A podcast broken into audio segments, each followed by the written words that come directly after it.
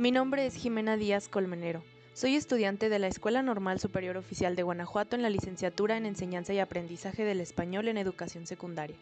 Actualmente curso el cuarto semestre y en la materia de literatura universal, justo en la tercera unidad Literatura del siglo XX, escogí un libro que se titula El ser y la nada de Jean-Paul Sartre, del cual voy a platicar a continuación.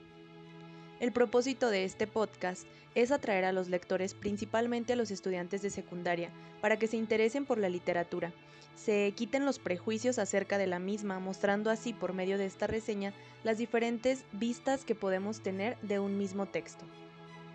Como ya lo mencioné, el ensayo se titula El ser y la nada, escrita por Jean-Paul Charles Aymar Sartre un escritor francés, filósofo, exponente del existencialismo, publicado en 1943.